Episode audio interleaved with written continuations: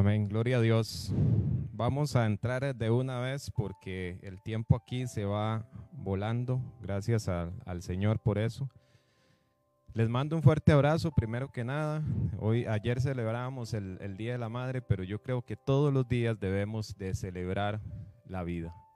Debemos de celebrar la vida porque hoy más que nunca poder abrir nuestros ojos un día más es realmente un regalo. Ahorita orábamos eh, por tantas cosas, tantas situaciones que vemos que están sucediendo alrededor del mundo, no solo en nuestro país y no solo a nuestras familias, es que es en general. Y yo sé que cada uno de ustedes tendrá una situación por la que está pasando.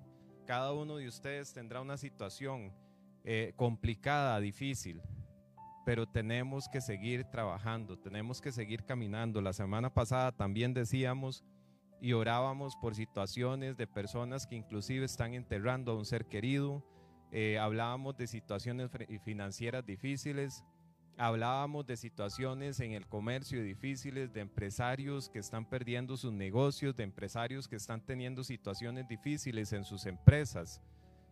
De todo esto orábamos y hay muchas situaciones, hay muchas situaciones que podemos ver hoy en día que están sucediendo y yo sé que cada uno de nosotros de una u otra forma estamos llevando la carga de esta pandemia de diferentes formas. De alguna forma nos está afectando.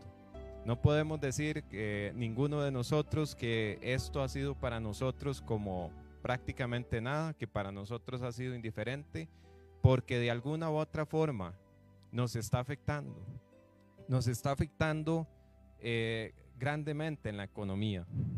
Y un día de estos aquí analizando eh, estas situaciones, a veces nosotros nos ponemos a hablar aquí y, me gusta porque cuando venimos los sábados a tratar de, hacer este, pequeños cambios aquí en el templo, que los hacemos precisamente para poder llevar esto de la mejor manera. Y los hacemos con un esfuerzo que tal vez muchos de ustedes ni se imaginan.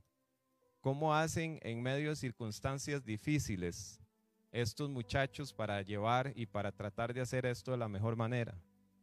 ¿Cómo hacen eh, en medio de situaciones financieras complicadas? ¿Sabe cómo lo hacemos?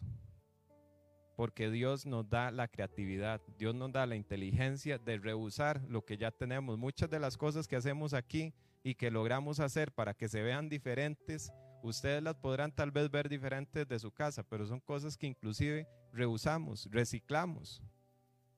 Porque Dios no nos dice que tenemos una circunstancia difícil, entonces Él nos dice, ay, pobrecito, sí es cierto, no pueden hacer nada. Ya no pueden compartir la palabra de Dios, pobrecito, sí es cierto, la están pasando mal. Las iglesias están cerradas, no tienen los medios económicos para hacerlo. Y entonces estaríamos justificados pero Dios nos da la creatividad. Dios nos, nos, da la inteligencia para precisamente usar cosas que ya tenemos y reciclarlas y hacer algo diferente. Reinventarnos. No quedarnos ahí estancados, anclados en la situación que estamos viviendo. Vamos a vivir muchas situaciones. De ahora en adelante vamos a vivir situaciones difíciles. Pero no podemos quedarnos anclados. No podemos quedarnos ahí pegados con una situación difícil. Tenemos que seguir adelante y ahorita les voy a compartir esto apenas como introducción al tema porque quiero contarles varias cosas que Dios me ha ido regalando en madrugadas, en esos, en esos momentos en que uno se despierta en una madrugada, que generalmente me despierto todos los días, obviamente en la madrugada, y empiezo a analizar situaciones y cosas y versículos. Y Dios me regalaba un par de versículos bíblicos que yo decía, qué increíble.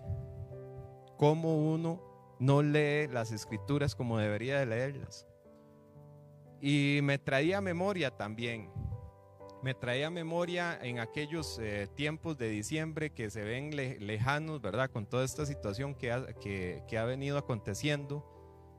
Cuando yo hablaba de la visión perfecta y completa de Dios. Cuando estábamos en marzo y estábamos empezando esta situación, yo me decía, ¿cómo es posible? ¿De dónde me salió eso a mí? ¿Cómo pude yo haber dicho eso y ahora ver, la situación que estamos viviendo? Una situación tan difícil. Y yo de repente pensaba, no, es que tal vez era algo que era solo para mí. Que aunque la situación estuviera muy difícil aquí, este, de a mí me iba a ir bien, que iba a ser un año bueno para mí, que iba a cumplir muchas cosas que no había cumplido, que iba a poder completar sueños. Y después, cuando íbamos pasando en los meses, Dios me seguía hablando de esto. Y un día lo sentí así, que Él me decía, es que cuando yo dije que era la visión perfecta y completa, dije que era mía. No dije que era suya. No dije que era de todos los cristianos. No dije que era la visión completa y perfecta eh, para el pastor, para el líder. No, yo dije que es la mía. Y me traía esto tan interesante y me decía, porque ahora hay mucha gente que está viendo claro. Ahora hay mucha gente que está viendo que tenía cosas escondidas que de otra forma no las hubiera visto. Y esto lo digo con mucho respeto, y, pero también con mucha tristeza. Hay mucha gente que hoy se está dando cuenta que venían a un culto por pura costumbre. ¿Y por qué lo digo? Porque hoy en día ni le suma ni le resta que el templo esté cerrado. Yo sé que los que me están mirando en este momento no son de esos y ahorita vamos a hablar eh, en las citas bíblicas, vamos a poner varios escenarios. Yo sé que los que me están viendo sufren porque los cultos, los, los templos, perdón, están cerrados.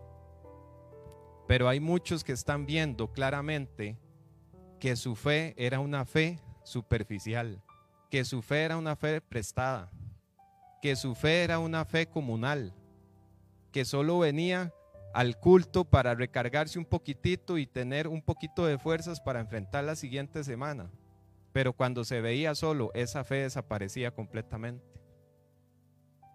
Y esto me lo ponía Dios porque está trayendo a, a, la visión perfecta. Ahora hay mucha gente que ve las cosas realmente como son. Ahora hay gente que le toma el valor a las cosas que debería haberle tomado desde hace mucho tiempo. Y hoy, con estas situaciones, Dios se lo está mostrando. Y eso en realidad trajo consuelo inclusive a mi vida, porque me, dio confirmación de esa palabra que yo había compartido hace ya más de ocho meses. Porque cuando uno ve con la visión perfecta de Dios, uno ve las cosas como son, no como uno quiere verlas. Y después también venía a, a mi mente cómo esta situación que estamos pasando, y lo digo de nuevo, tal vez estamos orando por, por situaciones difíciles, situaciones eh, financieras, económicas, eh, situaciones eh, familiares, pero Dios me ponía esto también. Lo que estamos viviendo los cristianos, más que una prueba económica, más que una prueba de salud, más que situaciones eh, familiares, lo que estamos viviendo los cristianos es una prueba de fe. ¿Qué tan bien fundamentada está mi fe? Aquí es donde cada uno de nosotros nos damos cuenta qué tan bien fundamentada está mi fe.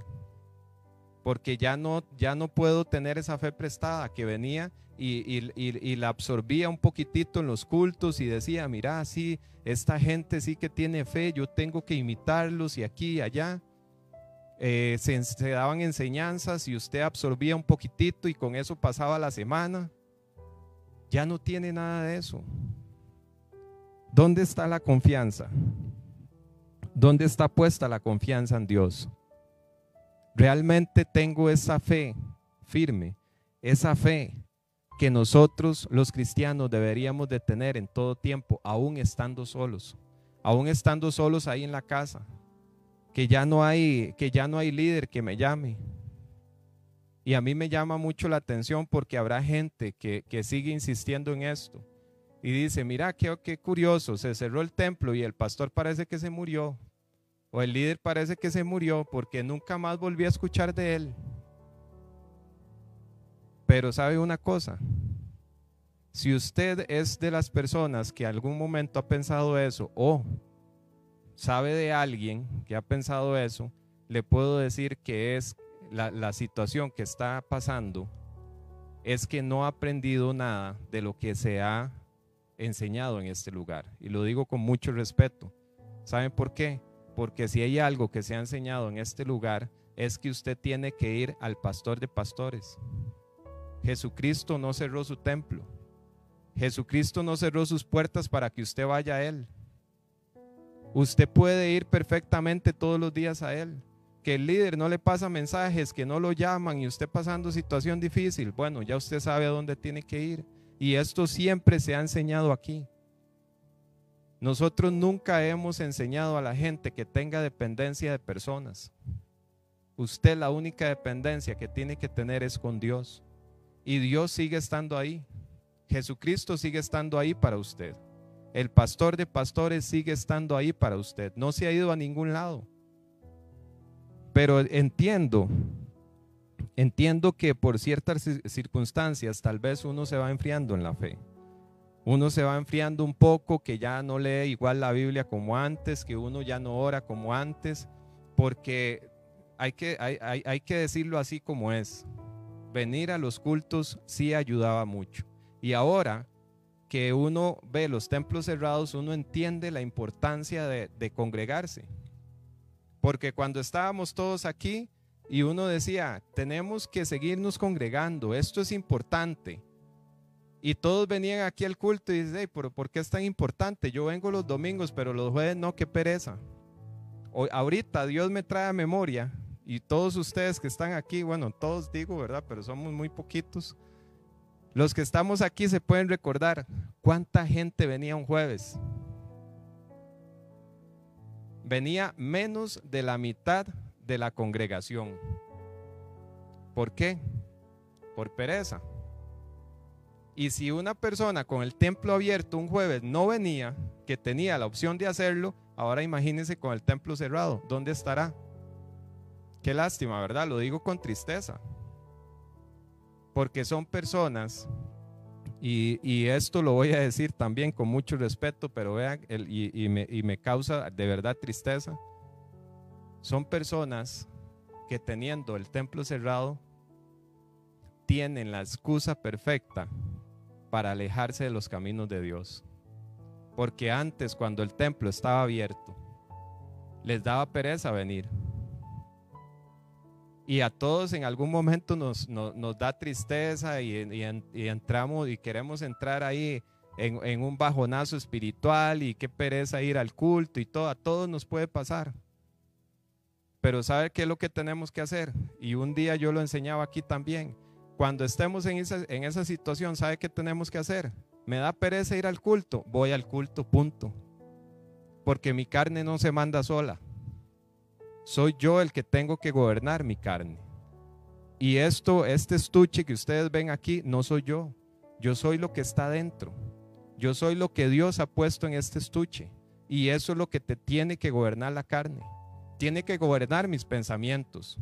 Que mi cabeza me dice, ay, qué pereza un jueves. Y está lloviendo y qué, qué frío.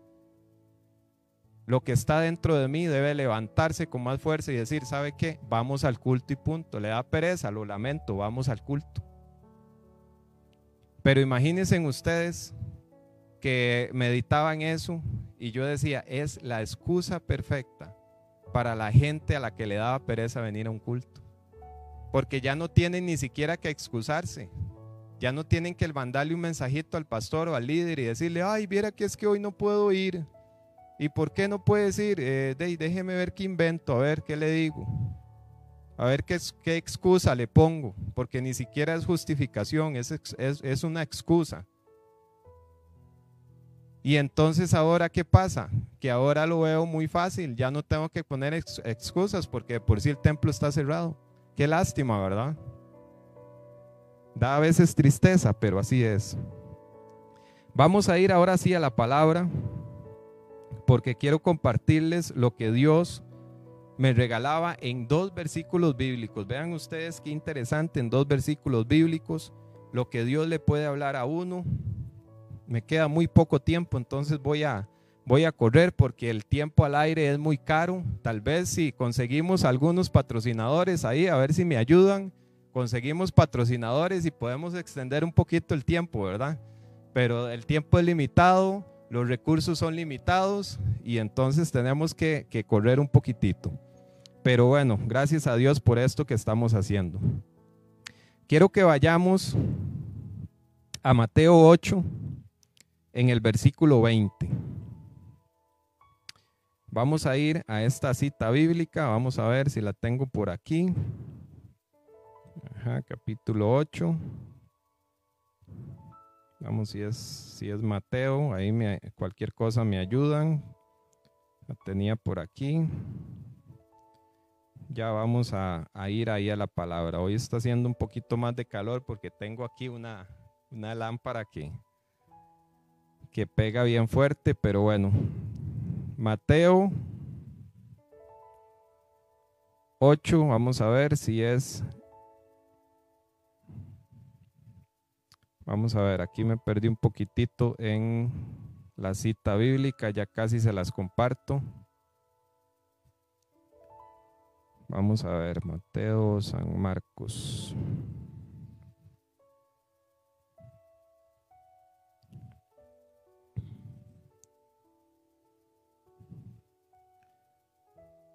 Marcos 8, vamos a ver.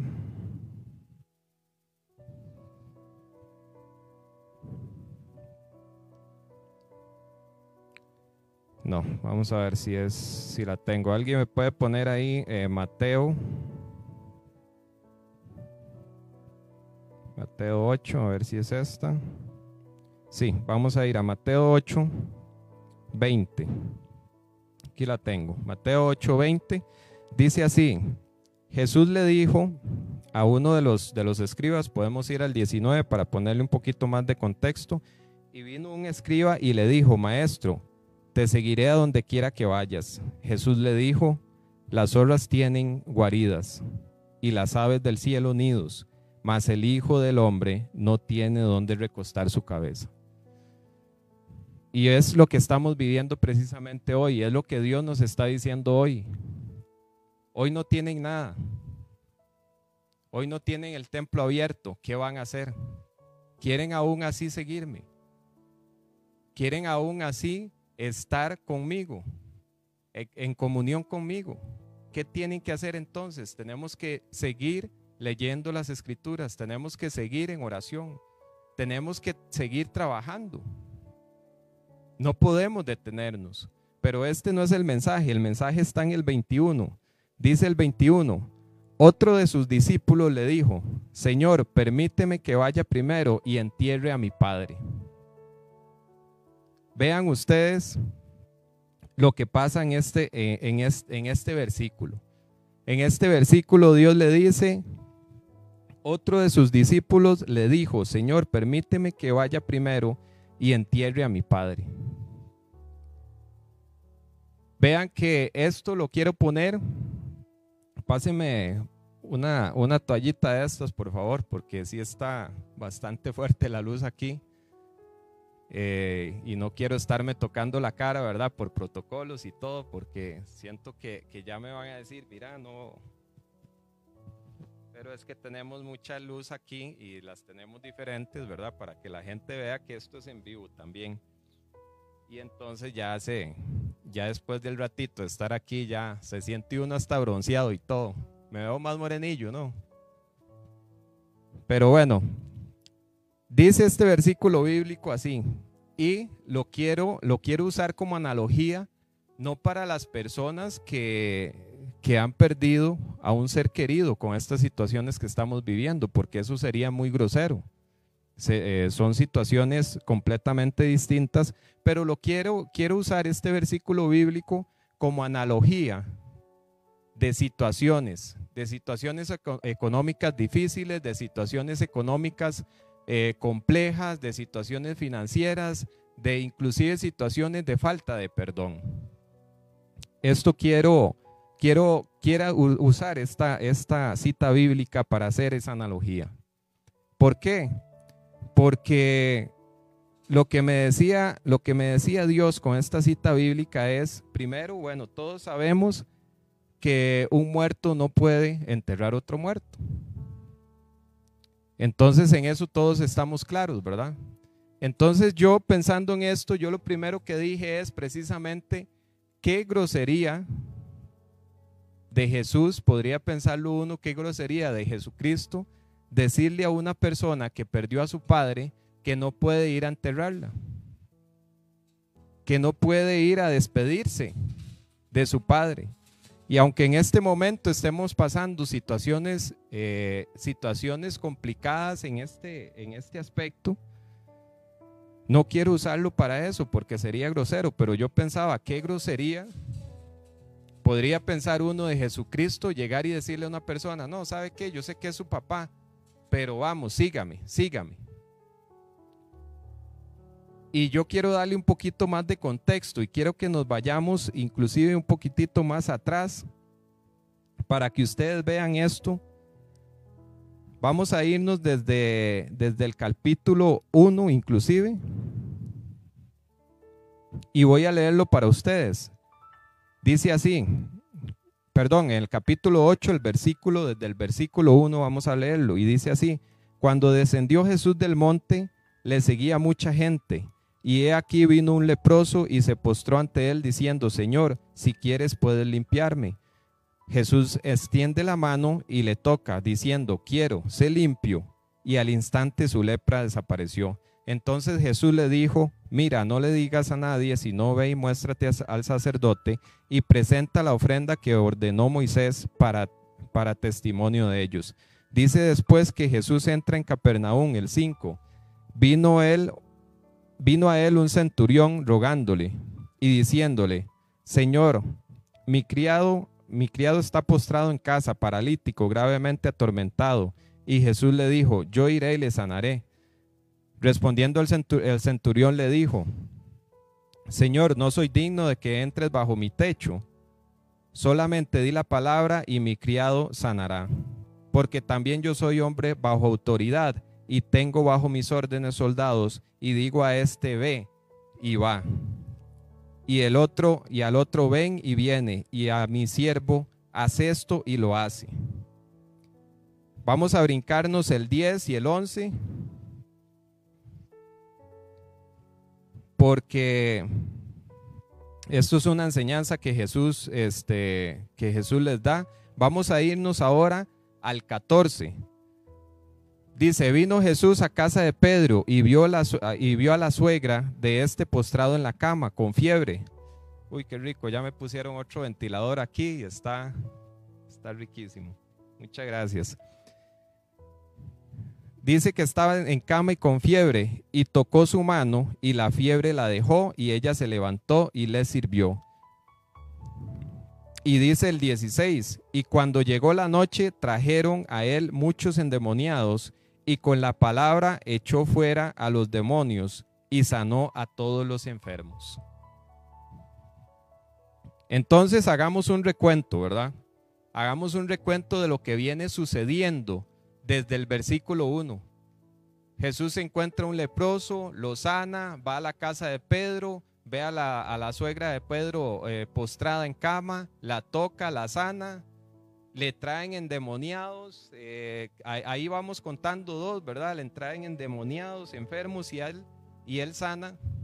Eh, podríamos decirlo a estos tiempos hasta en burbuja, ¿verdad? Así en, eh, en, aglomeración y todo, ¿verdad? Hizo, hizo milagros. Entonces viene prácticamente Jesús en una cruzada de milagros hasta llegar a ese momento. Y vean lo curioso de esto y que me, llamaba mucho la atención. Viene haciendo milagros, sanando leprosos, levantando gente de, la cama, echando fuera demonios. Y viene un discípulo y le dice, Jesús, permíteme primero ir a enterrar a mi padre. Y Jesucristo le dice, deja que los, sígueme, deja que los muertos entierren a sus muertos. ¿No parecería eso una grosería? No parecería eso y, no podría decir este, esta persona, pero ¿qué le pasa a él? Vea lo que viene haciendo. Viene haciendo tantos milagros y yo le pido una cosita que para mí parece tan importante y simplemente me dice esa frasecita. Cuando Dios me trajo esta frase, lo primero que hice fue, ¿y qué explicación le dio? ¿Qué le dijo para, para, decirle y para, para confrontarlo de esa forma tan fuerte? Y entonces me fui a las escrituras y me puse a leer qué venía después del versículo 21, a ver si Jesús le decía, no, mira, pero es que no puedes ir a enterrar a tu padre porque esto y esto y esto, y vamos a hacer esto, y entonces no nos da chance. No hay explicación alguna. Jesús nada más, como quien dice, le tira la cachetada y listo, sígame, vámonos. Y entonces me puse a pensar en esto y me puse a analizarlo. ¿Por qué Jesús no le da una explicación? ¿Por qué Jesús no, no le da, aunque sea una palabra de consuelo? Y aquí es donde viene el detalle, dijo Cantinflas. Aquí es donde viene el detallito, esta palabra. Dice otro de sus discípulos, discípulo. Y entonces esto me hizo así. ¿Por qué Jesús no le debía una explicación a esta persona? Porque es un discípulo. Porque como todos nosotros los que estamos aquí, los que hemos venido aquí a congregarnos presencialmente, somos discípulos. Y cuando Jesús le habla a un discípulo, Jesús nada más tiene que dar la palabra. Nosotros tenemos que ya entenderla. No somos niños espirituales. Jesús no se tiene que sentar a explicarnos qué es lo que tenemos que hacer, por qué tenemos que hacerlo. No, Jesús tiene, da una eh, instrucción y nosotros simplemente como discípulos tenemos que seguirla. Y yo sé que hay mucha gente ahí en casa que Jesucristo, inclusive antes de la pandemia, que Dios les ha hablado, les ha dado una instrucción. No cambie esa instrucción, sígala. Dios nos va a dar instrucciones en este tiempo tan difícil que estamos viviendo. No podemos cambiar esas instrucciones. No podemos ponernos a discutir con Jesucristo. No podemos ponernos a discutir con Dios que por qué esto, por qué lo otro, por qué aquí, por qué allá, por qué no así. No podemos estar en eso. Tenemos que seguir la instrucción. Y esto me hizo así, como, como decimos, me hizo clic. ¿Por qué no hay explicación? ¿Por qué ni siquiera hay una palabra de consuelo? Simplemente porque es un discípulo. Porque ya conoció lo que, lo que Jesús ha hecho. Y, y hay algo más aquí súper interesante. Si ustedes ven, eh, que leímos desde el versículo 1 y, nos venimos siguiendo la trayectoria, eh, esta cruzada de milagros, yo lo llamo así, una cruzada de milagros hasta llegar a ese acontecimiento con este discípulo. Y este discípulo no podemos decir que era este, uno de los, de los apóstoles, ¿verdad? Porque sabemos que Jesucristo tenía su, su, su grupo allegado, que son los apóstoles, y tiene también y tenía un montón de gente que lo seguía. Y seguramente era uno de estos discípulos que también lo seguían. Pero bueno, vemos para atrás y seguramente este discípulo venía con Jesús, acompañándolo en esa cruzada. Venía viendo lo que Jesús está haciendo. Y en ese momento determinado le dice, le, pregunta a Jesucristo que si puede ir a enterrar primero a su padre antes de, antes de continuar siguiéndolo. Y entonces aquí me traía otra cosa. Dios me trae otra cosa. Muchos de nosotros, discípulos, lo que hemos perdido para entrar en desánimo, para que hacer que nuestra fe decaiga, es la falta de asombro. Ya nada nos asombra. Ya damos todo por sentado. Estamos en una pandemia y en lugar de estar asombrados en lo que Dios está haciendo por medio de estas plataformas, estamos decaídos. Muchos cristianos hemos perdido esa capacidad de asombro. Yo me puedo imaginar a ese discípulo viendo a Jesús sanando un leproso, echando demonios fuera, sanando enfermos. Pero en un momento determinado nosotros nos acostumbramos a esas cosas. Nos acostumbrábamos a venir a un culto, pero lo hacíamos por costumbre. Pero la mínima situación que tuviéramos, y yo le decía a Jesús, espérate tantito, voy a irme al mundo porque de ahí me pasó esta situación y la verdad es que estoy muy decaído y no, eh, después volveré. Y entonces ponen, como decimos, en stand-by a Jesús, ponen en stand-by la iglesia, ponen en stand-by el, el ministerio porque tuve una situación. Y como les decía antes, estoy comparando y estoy usando esta cita bíblica en analogía a cosas, porque usarla para personas es muy grosero. Es muy grosero. Pero entonces nosotros como discípulos tenemos cualquier situación pequeñita y ya nos alejamos. Una de las cosas que más nos alejan de, de, la iglesia, de las cosas de Dios, el pecado. Y el pecado no es para que nos aleje de Cristo. El ser pecador, sí. El practicar el pecado, sí. Pero pecar no porque todos nosotros pecamos. Voy a hacer una pequeña encuesta, empezando desde allá, el que está en la puerta. Inclusive, aquí, tenemos aquí audiencia así de, de lejitos también. Pero si yo les preguntara a cada uno de ustedes, ¿cuánto pecaron ayer?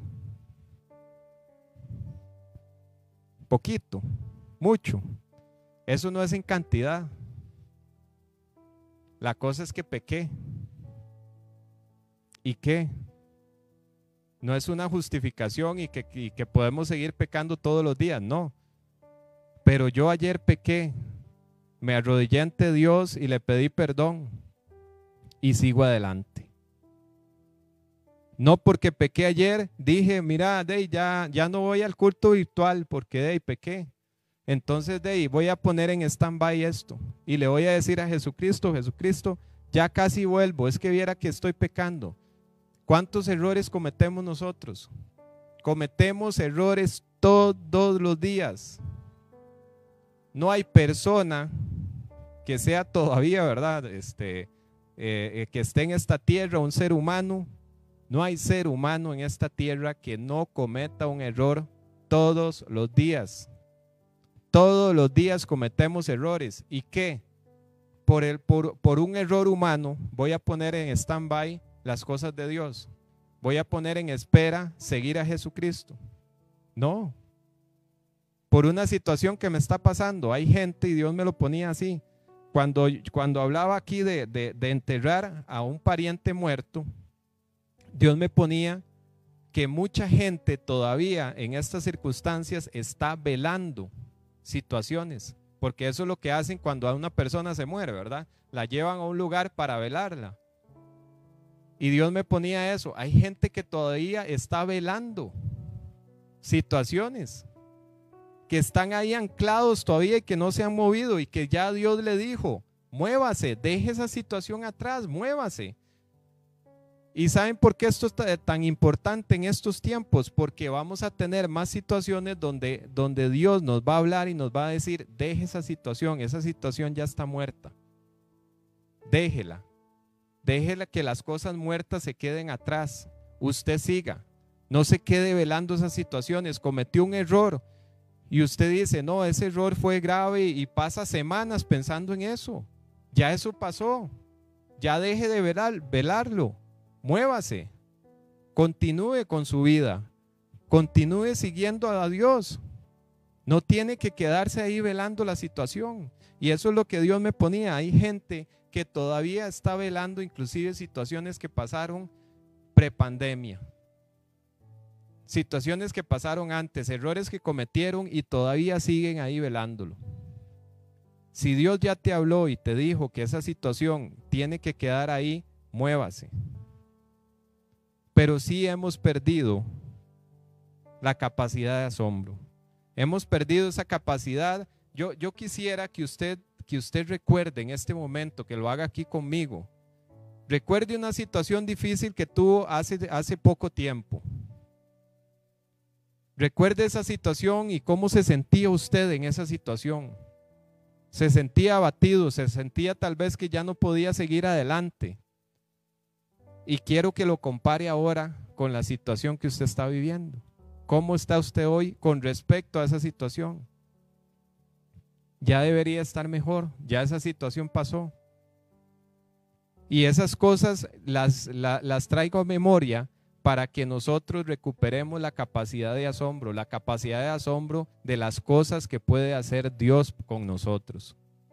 La capacidad de asombro, de asombro de ver los hijos nuestros levantarse un día más.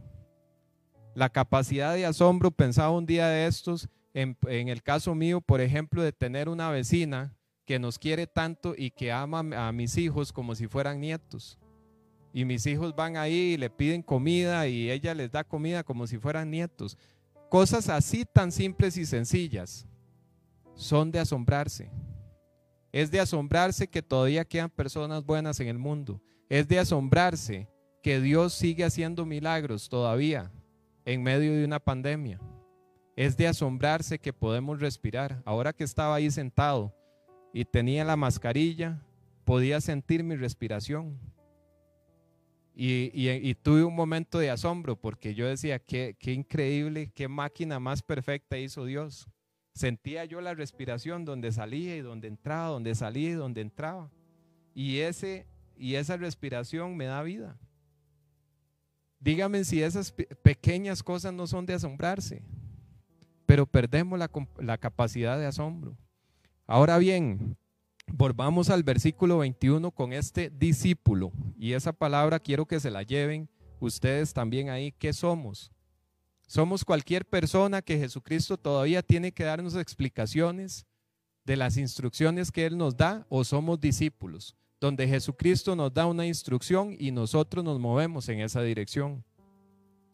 Pero si nos ponemos después a ver qué pasa después de ahí, no lo vamos a leer por cuestión de tiempo, pero si ustedes siguen leyendo después del 21, ustedes verán que después Jesucristo eh, toma una barca, pasa, eh, eh, pasan por una tempestad, Jesucristo calma las aguas, calma los vientos, imagínense ustedes. Después cruza al otro lado y vienen endemoniados, sigue echando fuera demonios. Y yo me ponía a pensar, bueno, ¿qué decisión tomó este discípulo? Siendo discípulo, hay tres opciones aquí que puede tomar este discípulo. Número uno, la que debería tomar cualquier discípulo. Ok, Jesús, le entiendo. Vámonos, sigamos. Número dos, lo que hacemos mucho siempre. Lo hacemos a medias. Y tal vez dijo, ah, mira, Jesús es, muy extremista y todo, pero voy a ir un toquecito y, entierro a mi, a mi padre y hago los, las gestiones que tenga que hacer y después me devuelvo y los alcanzo. Que es obedecer a medias, que lo que, lo que generalmente nosotros decimos que obedecer a medias es no obedecer, ¿verdad? Pero digamos que ponemos esa opción que muchos de nosotros, es, eso es lo que le decimos a, a Jesucristo espéreme un momentito para arreglar mis cosas y después lo alcanzo. Y ahorita vamos a ver qué pasa con cada una de estas opciones.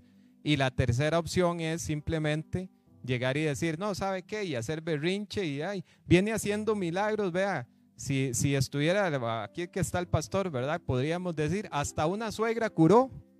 No sea tan bárbaro, cura, cura una suegra y no me deja a ir a enterrar a mi, a mi, a mi padre.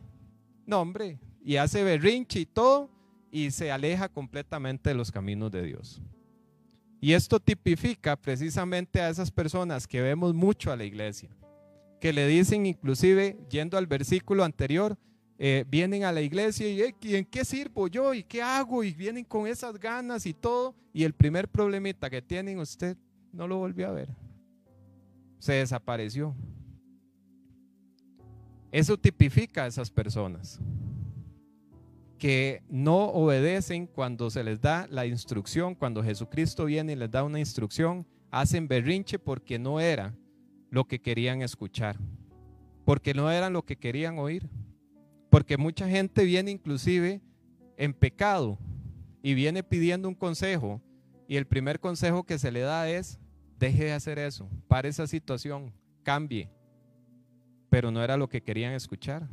Lo que querían escuchar es, ay, Dios así lo ama usted, tranquilo, Dios te ama, siga adelante, pero no tengo que dejar esa situación, ah, entonces perfecto, entonces sí. Como no era lo que quería escuchar, entonces hacen berrinche, rabietas de chiquillos y se van. Y se desaparecen. Pero en la segunda opción, esa era la tercera, en la segunda opción, yo decía, imagínense ustedes cuando uno pospone las cosas de Dios, que para mí es, e, es digamos, la situación más difícil y, es, y, es una lástima. ¿Por qué? Porque les decía, si ustedes siguen del, versículo 21 en adelante, ustedes ven las cosas maravillosas que siguió haciendo Jesús. ¿Y qué pasa si esta persona, si este discípulo, la decisión que tomó fue, voy a ir a hacer mis diligencias y después lo alcanzo? Y tal vez dice, bueno, lo alcancé al otro lado, lo logré alcanzar al otro lado. Pero ya Jesús había hecho un montón de cosas. Había calmado las aguas, había calmado los vientos. Mucha gente lo vio y se maravilló y decían, ¿quién es este? Que hasta los vientos le obedecen. Y ese discípulo, si tomó la opción 2, se perdió de eso. ¿Y sabe qué pasa? Y esto tipifica a esas personas que un día están y otro día no. ¿Sabe qué pasa? ¿Qué es lo, perdón, ¿qué es lo más lamentable? Lo más lamentable es que eso que se perdieron no lo vivieron, alguien más se lo tiene que contar.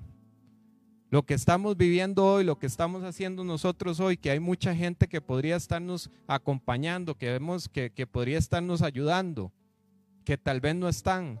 Cuando ya volvamos, posiblemente lo que van a hacer es, ¿y qué pasó aquí? Que alguien me cuente, porque no lo viví. ¿Y dónde estabas?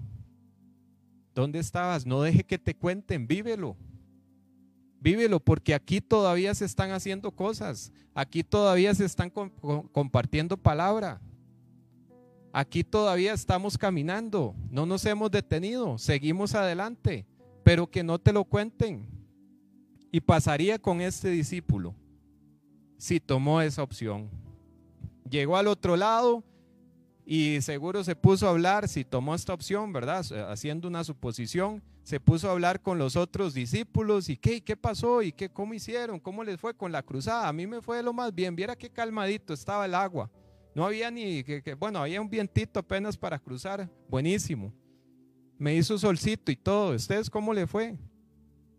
Y los otros discípulos contándole, no hombre, viera la tempestad que nos agarró, pero se levantó Jesús y las, los mares, las aguas, los vientos le hacían caso. Él nada más decía y ordenaba y todo. Viera qué increíble fue eso.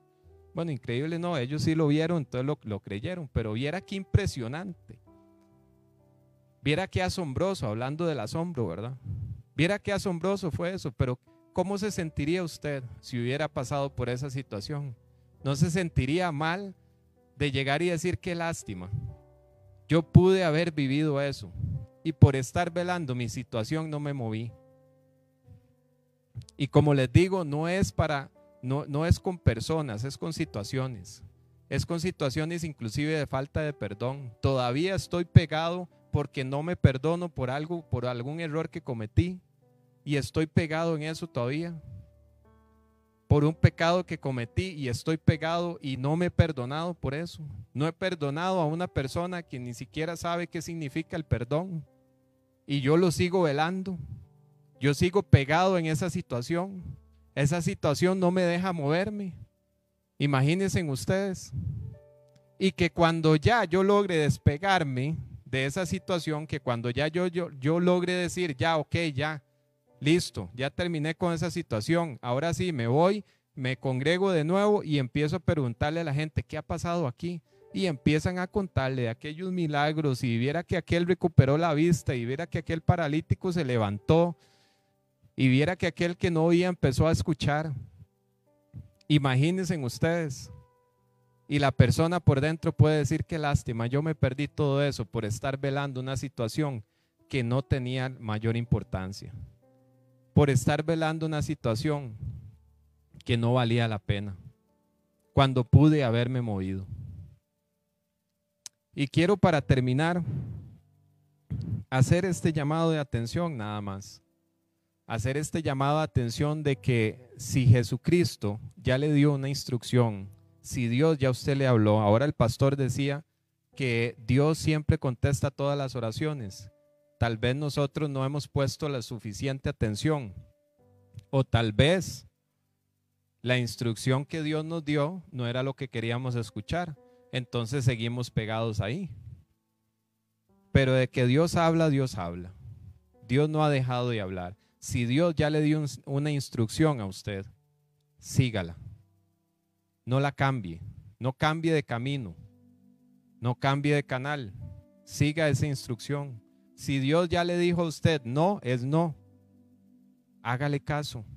Si Dios a usted le dijo, haz esto, hágalo. No vaya a ser que después tengan que contarle las cosas maravillosas que ha hecho Dios. No vaya a ser que después usted tenga que andar preguntando, ¿y qué ha pasado? ¿Qué ha pasado aquí? ¿Qué grandes maravillas ha hecho Dios con otros? ¿Y por qué conmigo no? Es que usted no estaba, usted estaba velando una situación que tenía. Por eso usted no lo vivió.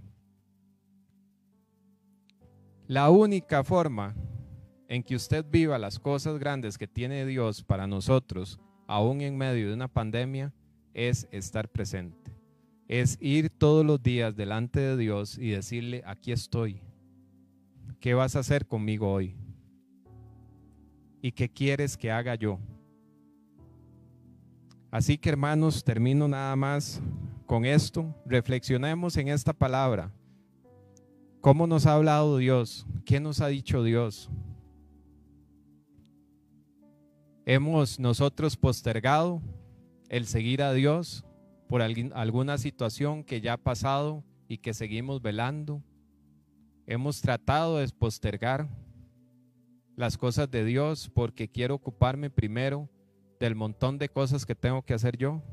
Esto es un momento y es una ocasión perfecta para reflexionar con esto y poder decir, Dios, realmente quiero seguir. Tal vez estaba triste, tal vez estaba un poquito desanimado, mi fe había decaído, ya nada me daba, eh, me daba aliento, ya no le tengo importancia ni siquiera a las cosas mínimas.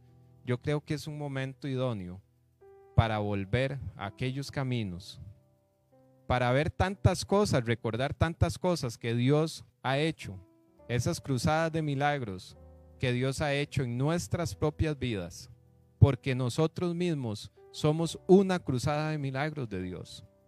Desde el día en que nacemos, somos un milagro y hemos sido una cruzada de milagros por la cantidad de años que usted tenga. Ha sido una cantidad y una cruzada de milagros que ha hecho Dios con usted. Nunca, nunca se olvide de eso.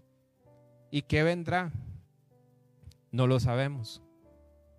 Pero para saberlo tenemos que estar ahí y dejar de velar cosas que están muertas. Las cosas muertas deben de quedar atrás.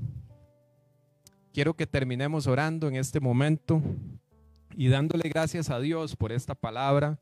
Padre, en el nombre de Jesús, te doy gracias por haberme permitido en este día tan especial para mí poder compartir de tu palabra, Padre bendito poder escuchar un poquitito, Padre, de tu palabra, poder entender, Padre, que en medio de situaciones difíciles, nosotros lo que tenemos que seguir haciendo es seguirte, escuchar tu palabra, saber qué quieres que hagamos y así hacerlo. No desfallecer, no perder la capacidad de asombro de tantas cosas lindas que estás haciendo. Hoy veo aquí el día y veo un sol lindísimo. Aquí donde yo estoy, es de asombrarse de ver cómo el sol brilla y es porque tú lo permites. Padre, te damos gracias, Señor Jesús. Te damos gracias, Padre, y pido por cada una de esas personas que nos están viendo, por cada una de esas personas, Padre, que yo sé que de alguna u otra forma Dios les ha hablado y les ha dado una instrucción. Te pido que les des fortaleza para que sigan esa instrucción, para que no desmayen, para que después nadie les tenga que contar qué cosas ha hecho Dios, que ellos mismos lo vivan, Padre. En el nombre de Jesús, Padre Santo. Y ahora quiero pedirle al pastor que pase un momentito. Yo sé que ya nos hemos alargado un poquitito más, pero quédese nada más unos minutos para que el pastor acá nos, nos despida. Les agradezco mucho su atención y espero que Dios de alguna otra forma haya bendecido su vida con esta palabra. Amén.